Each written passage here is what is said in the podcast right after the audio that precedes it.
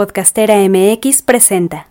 Vigésimo quinto Festival Internacional de Danza de Jalisco 2022.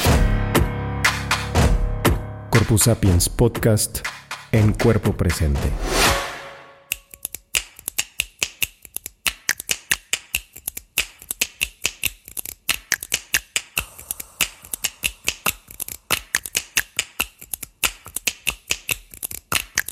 Soy Angélica Íñiguez. Estás escuchando Corpus Sapiens, el podcast que va del cuerpo a la danza. Una producción original de Podcastera MX. Georgia del Campo Geo, ¿cómo estás? Me da mucho gusto tenerte en Corpus Sapiens. Hola. En este episodio vamos a platicar contigo acerca de tu proyecto. Tú vienes de Chile con tu compañía Siniestra Danza y nos presentas este proyecto que se llama Arqueología de la Memoria del Acoso Sexual, que es una investigación, es una creación a partir de una investigación que tú has hecho en Chile. Hola Angélica, muchas gracias a ti por esta invitación. Bien, sí, la compañía es la compañía Siniestra Danza, que es el proyecto creativo que yo vengo dirigiendo hace algunos años. Es un proyecto dirigido por mí y en codirección con José Miguel Candela, que es compositor. Y bueno, trabajamos juntos hace, hace ya 10 años con este proyecto y hemos hecho distintas eh, investigaciones y distintas obras, invitando siempre a también distintas artistas y distintos artistas a, a colaborar. Y en este en particular estoy trabajando con Francisca Miranda y con Camila Soto, las dos son bailarinas, bailarinas chilenas dedicadas a la danza contemporánea, y con ellas hemos realizado la investigación en profundidad. Además, es parte del equipo José Antonio Palma, que está encargado del diseño de iluminación. Y entonces somos este grupo de cinco para lo que es el montaje de la obra. Ahora bien, el proyecto corresponde a mi actual investigación de magíster. Estoy en este momento en ese proceso de investigación y como parte de de esta investigación que le estoy planteando como una práctica, como investigación. Es decir, que lo que estoy investigando lo estoy resolviendo, esas preguntas las estoy resolviendo en la práctica misma, a través de la práctica misma. Entonces, el proyecto implica una investigación, eh, digamos, eh, teórica, pero que acompaña a la práctica misma, entendiéndola como investigación también. Y a partir de eso es que surge finalmente la creación de esta obra. Es un proyecto en el que lo que a mí me interesa investigar tiene que ver con qué es lo que queda en el cuerpo cuando experimentamos eh, diversos acontecimientos que son significativos y específicamente cuando experimentamos acontecimientos de acoso sexual callejero. Entonces, bueno, te contaba que yo pensaba en esta cosa de cómo se impregna en el cuerpo el acoso callejero, en general cómo se impregnan las experiencias que tenemos en nuestro cuerpo y en particular, en este caso, el acoso callejero y cómo es poner el cuerpo en escena con e, este cuerpo que ha pasado por esas experiencias y cómo es llevarlo a escena, cómo ha sido ese proceso a través de tu investigación, creación. Sí, ha sido un, un proceso, bueno, primero de, mucho trabajo, no un proceso largo. Eh, empezamos a trabajar en la práctica en abril de este año, así que ya llevamos varios meses.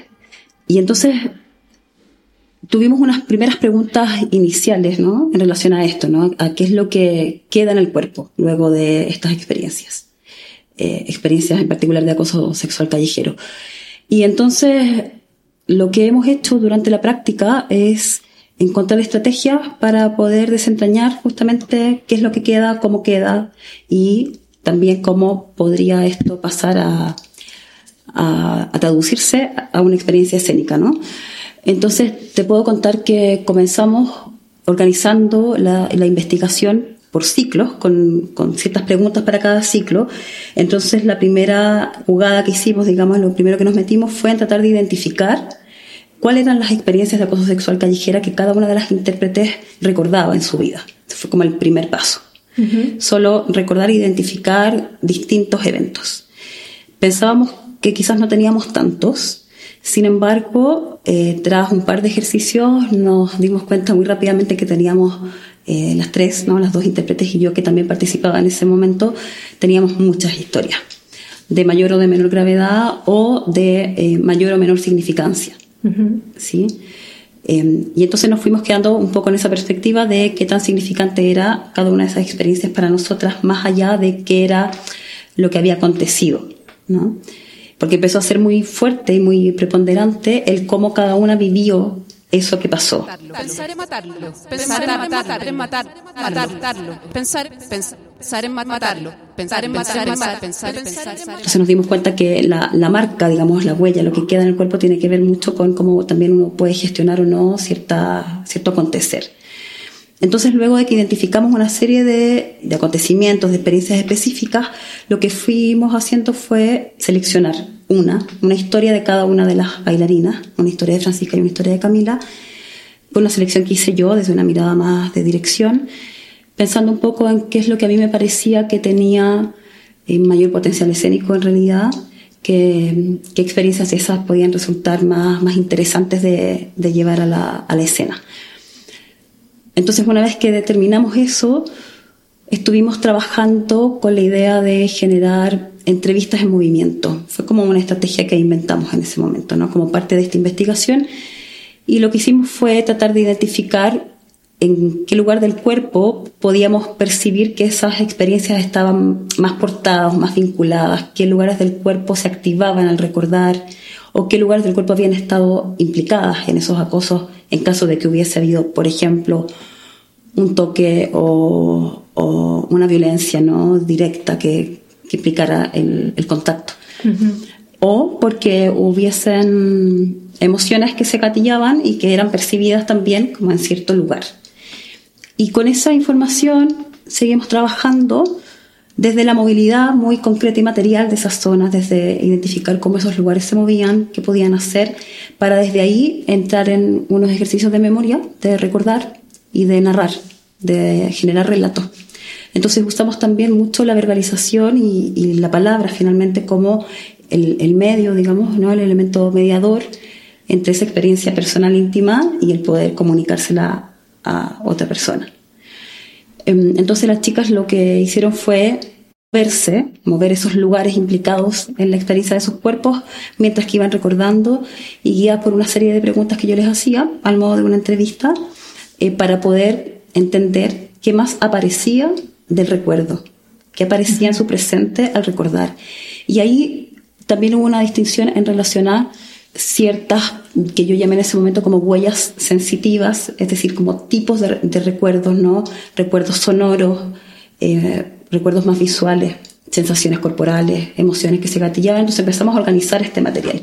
Y al ir organizándolo y al ir profundizando, nos fuimos dando cuenta, y eso fue lo interesante, yo creo, que primero en, el, en la memoria, por supuesto, en el recordar, hay mucho de olvido también, o sea que hay mucha laguna, y además de laguna hay mucho fragmento. Es decir, que construimos una historia hilada cuando comentamos a otra persona y queremos comunicar una experiencia, pero que en realidad la memoria como característica emerge fragmentada. Y entonces una vez que nos dimos cuenta de esa presencia tan poderosa de los fragmentos de recuerdos, yo empecé a darme cuenta que estábamos trabajando con restos. En realidad, eso que recordábamos de estas experiencias de acoso correspondían a restitos, ¿sí? Una imagen que recuerdo por ahí, ¿no? De una mirada, de una cercanía, el sonido de la respiración, de un, del acosador de, en una de las historias que está muy cerca en la espalda, y así, restitos de cosas, ¿sí? Eh, vestigios, ¿sí? No una totalidad. Y eh, en la medida que comprendimos que estábamos hablando de restos, de restos de memoria, fue que empezamos a nombrar esto como una arqueología nos dimos cuenta que estábamos estudiando la memoria a través de sus restos y entonces que podíamos nombrarlo también como un, juego, ¿no? Un juego a inventar conceptos cuando también crea, que podíamos hablar de una arqueología de la memoria, y entonces una arqueología de la memoria corporal, del, del acoso sexual callejero. Y una vez que tuvimos esa claridad y tuvimos toda esta información que estaba eh, puesta fuera, mediada a través de la palabra, lo que hicimos fue intentar buscar mecanismos que nos permitieran transponer o traducir esas sensaciones, esas imágenes, esos sonidos, etcétera, del recuerdo que estaban, digamos, que dentro del cuerpo de las bailarinas, ¿no? que corresponden a una realidad que es interior, y que podríamos decir por lo mismo invisible, pero no por eso no existente, eh, buscamos maneras de poder sacarlas y ponerlas fuera del cuerpo. Y una vez que tuvimos mm, hartos materiales, entramos a la última etapa, que es en la que yo diría que todavía está mi proyecto, porque eso no lo siento cerrado, que es una etapa que tiene que ver más con cómo ese distinto material, esas distintas materialidades escénicas se articulan en la puesta en escena. Y entonces ahí ya hay más preguntas por el montaje.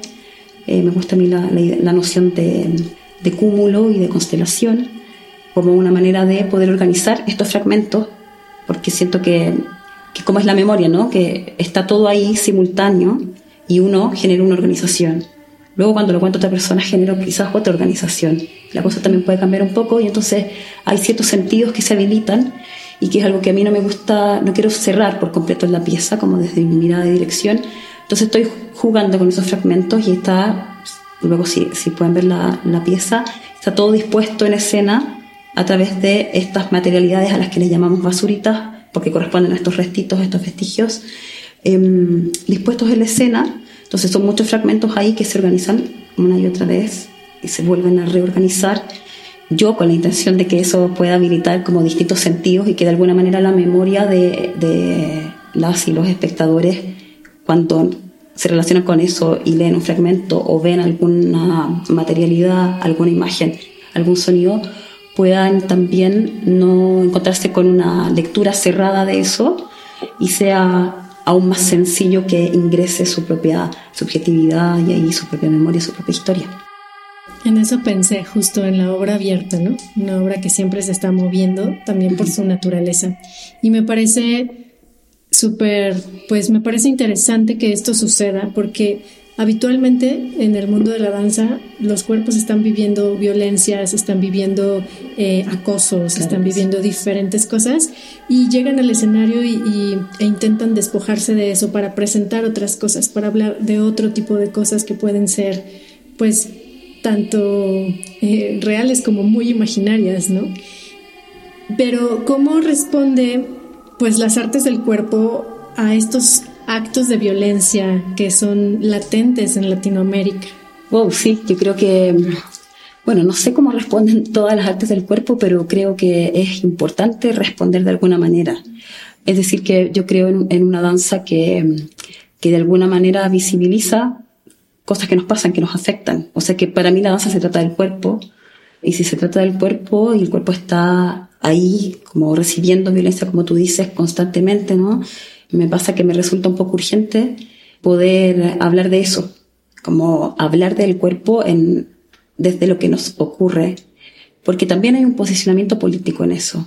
Para mí el hacer arte tiene que ver también con eso de alguna forma, digamos, siempre tiene que ver con eso, independiente que las temáticas no sean abiertamente políticas, siempre lo son.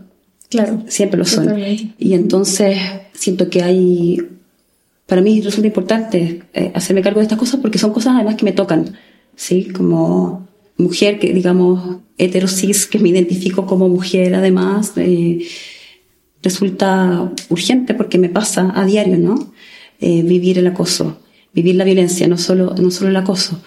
Y en la danza, además, las violencias, yo creo que hay una reflexión tan importante que hacer porque creo que las violencias nos cruzan muy fuertemente incluso en nuestras propias prácticas. O sea, que de repente hacemos obras queriendo hablar de cierto tema, ¿no? Como, como desde la idea de que pudiéramos eh, levantar alguna crítica, pero siento que no solo son las temáticas, sino que son también eh, las maneras, las formas en que, en que construimos las obras que hacemos, las formas en que establecemos las relaciones con los equipos humanos con los que trabajamos, con los que investigamos. Es decir, que hay una dimensión ética como más transversal que atraviesa todo nuestro trabajo y que la danza pienso que a veces ha sido muy poco observado desde el ser conscientes de que la misma práctica del entrenamiento corporal incluso muchas veces nos lleva a ese lugar de mucha violencia o de mucha productividad, ¿no? Em, donde la humanidad queda un poco, un poco puesta a un lado muchas veces. Eh, y de repente soy un poco impopular con esa, con esa manera de verlo, como eh, desde esta idea de, de, la importancia del rigor ¿no? y de la disciplina, que también la comparto en cierta, en cierta medida, ¿no? También soy producto de ese rigor y de esa disciplina y eso es parte de mí totalmente. Pero creo que es algo que tenemos que problematizar, que no podemos dar por sentado ni, ni naturalizarlo, que creo que las prácticas de la danza reproducen de manera micro quizás muchas de esas violencias que vivimos eh, a nivel social y cultural de manera más ampliada. Y que en la danza también vienen desde las pedagogías, desde todos esos cuerpos que quedan fuera. Sin duda. Desde el inicio, ¿no? Que no hay manera de que un cuerpo que no cumple con cierto estereotipo pueda estar ahí, ¿no? Sí, eso es muy fuerte, muy fuerte en, lo que pasa en las escuelas. Em, de pronto se está aligerando un poco más, ¿no? Al menos en Santiago yo veo que las escuelas de danza están con una mirada más, más amplia, más abierta. Soy profesora también y mm, hace, mm, yo creo que 12 años que hago clases en, en la carrera de danza en la universidad y, mm, y, claro, me ha tocado, por, por el trabajo que hice en una universidad en la que trabajé mucho tiempo, ver el ingreso de otros cuerpos que generaba cierto conflicto, ¿no? Para uno como docente incluso era, era complejo de pronto que eh, ingresaran personas que no contaban con un entrenamiento previo o que tú decías, este cuerpo no está tan, entre comillas, acondicionado para, no es tan apto, ¿no? Y bueno, ir dándote cuenta, como cayéndote, así dándote porrazos de que, por supuesto, que nada que ver. Es decir, que hay cuerpos que requieren más tiempo y otros que requieren menos. Esa es mi mirada. Pero que de verdad que todos podemos bailar, porque bailar para mí no se trata de hacer piruetas, no se trata de virtuosismos. Entonces, claro, probablemente habrán unos cuerpos más hábiles que podrán alcanzar esas, esas virtuosidades, ¿no? Y otros que quizás no. Pero para otros mí, que no les interesen, ¿no? Otros que, que, hagan danza por placer. O sea, la danza va mucho más allá de la escena, obviamente. Muy de acuerdo, sí, claro. Y ¿Puede el fenómeno dancístico o la experiencia dancística reconstruir el cuerpo violentado por el acoso? Qué buena tu pregunta. Mira, yo creo que el cuerpo se está reconstruyendo siempre. Ahora, hay cuerpos violentados donde esa reconstrucción probablemente sea mucho más difícil, ¿no? Porque hay heridas que son enormes. O sea que hay cuerpos sometidos a violencias muy, muy feroces que no sé si van a poder ser, digamos que reparadas alguna vez. Pero yo creo que sí, siempre eh, los seres humanos tenemos la posibilidad de de en el fondo estar reconstruyéndonos, eh, porque eso tiene que ver con la mirada que aplicamos sobre nuestras experiencias. Con esto no quiero decir que sea responsabilidad de las víctimas, por ejemplo, reparar, ¿no? Pero, pero sí que hay algo de la perspectiva que uno tiene de las cosas que hace diferencias. Y creo que en ese sentido la danza sí tiene una posibilidad de aportar eh, quizás eh, relaciones más, más conscientes, más sensibles respecto del, del propio cuerpo, ¿no? y que en eso entonces quizás haya una posibilidad de que uno encuentre cuáles son sus particulares maneras de relacionarse con su cuerpo para poder transitar esos lugares más difíciles. Justo hoy, día en la mañana hicimos un laboratorio acá en el foro y hablábamos un poco, un poco de eso, de cómo desde las experiencias que cada una aporta, que puedan ser algunas muy dolorosas, ¿no? Em, podemos no negar, no tratar de suavizar, pero sí quizá encontrar maneras de transitar eso de mejor forma. Y eso eh, puede ser maneras también diversas y variadas, ¿no? Hay personas que quizás van a necesitar, por ejemplo, expresar su rabia también. No sé, es complejo, pero creo que sí, la danza tiene esa, ese potencial, como el trabajo sobre el cuerpo, de eh, permitirnos eh, relacionarnos con nosotras mismas y con, con las demás y con el entorno completo, ¿no? de manera más sensible y desde éticas más del cuidado también. Sí, de la ternura. Muchas gracias, Geo. Georgia del Campo de Siniestra Danza de Chile.